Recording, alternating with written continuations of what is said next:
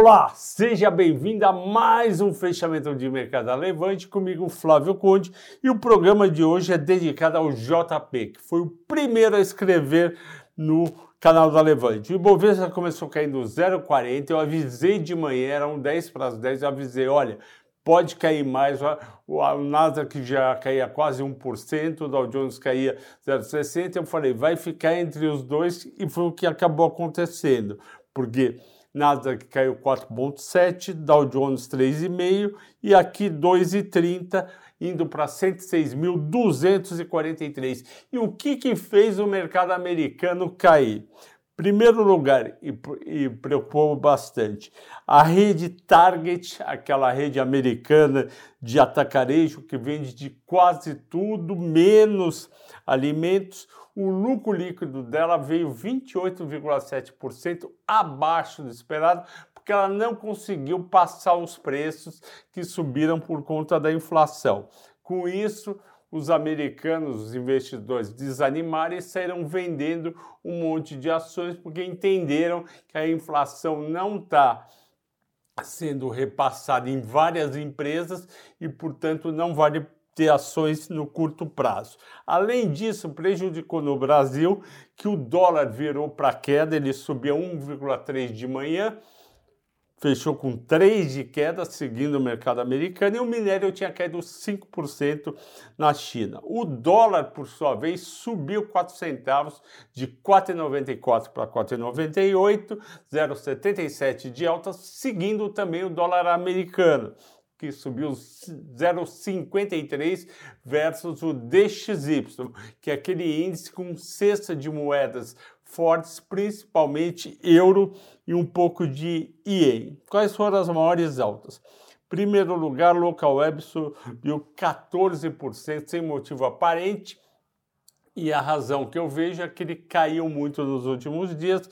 Apareceu o pessoal que gosta de comprar ação na Bacia das Almas. Rap Vida também subiu 4,4%, tinha caído durante dois, três dias. Eco Rodovias subiu 2,2%, também quedas recentes. Taesa subiu 0,6 e Copel 0,28. Isso é quase nada e a Taesa e a Copel fizeram isso porque são duas ações defensivas.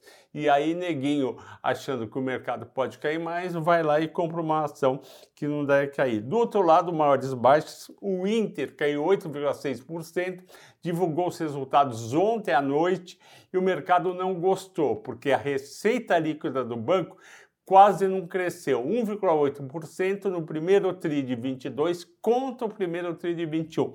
Eu concordo, é muito pouco e ainda teve o mercado americano caindo, também Nubank caindo, costuma seguir o Nubank também. O Zapar caiu 7,7, não sei o motivo.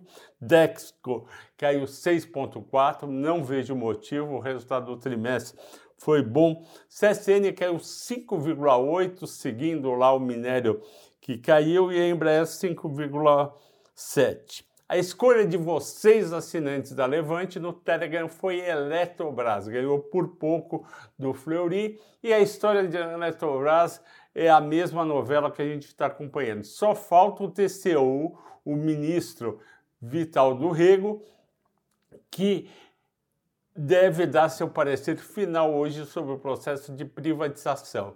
Ele está nessa já faz alguns meses, não está querendo muito aprovar, é o que falta. Se for finalmente aprovado, o governo deve correr para fazer a privatização até 30 de junho. E por que até 30 de junho?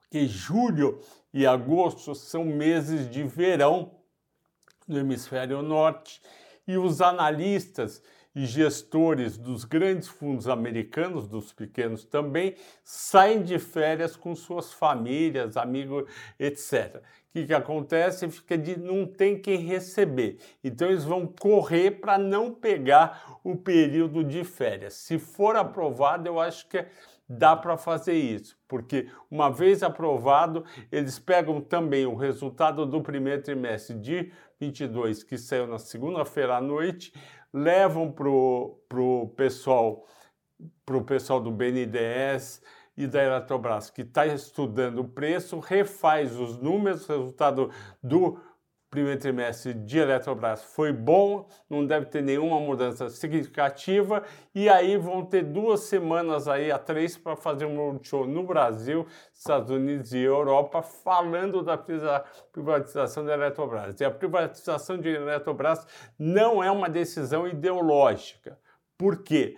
Porque vai ser muito importante para o setor elétrico que a empresa seja privatizada. Ela é o maior gerador de energia no Brasil e ela perdeu sua capacidade de investimento já faz vários anos e ela precisa investir para crescer sua produção. Porém, não tendo dinheiro, não tem investimento. Entrando esse dinheiro, que uma parte vai para o caixa da empresa, ela vai retomar essa capacidade. Além disso, os players do setor veem com bons olhos. Players que eu digo é geradora, distribuidora, transmissora, grande consumidor de energia, eles veem como positivo porque o setor elétrico precisa avançar mais nos, no seu, na sua regulação, precisa tornar o setor mais competitivo e com menos eh, risco, e tendo a Eletrobras como não mais como um braço do Ministério das Minas e Energia, mas como um investidor, vai ser mais fácil conseguir junto à ANEL, Associação Nacional de Energia Elétrica, que regula o setor, e também o Ministério de Minas e Energia, vai ficar mais fácil pressionar por mudanças que melhorem e reduzam os custos do setor. Eu acho que eu realmente não sei se o Vidal Rego vai aprovar ou não. Eu torço para que ele aprove, eu torço para que ande, seja privatizado e um setor que é tão importante para o Brasil, para os brasileiros e para o crescimento da economia cresça com novos sócios. Ok, pessoal? Agradeço a todos pela audiência e pela paciência. Até amanhã.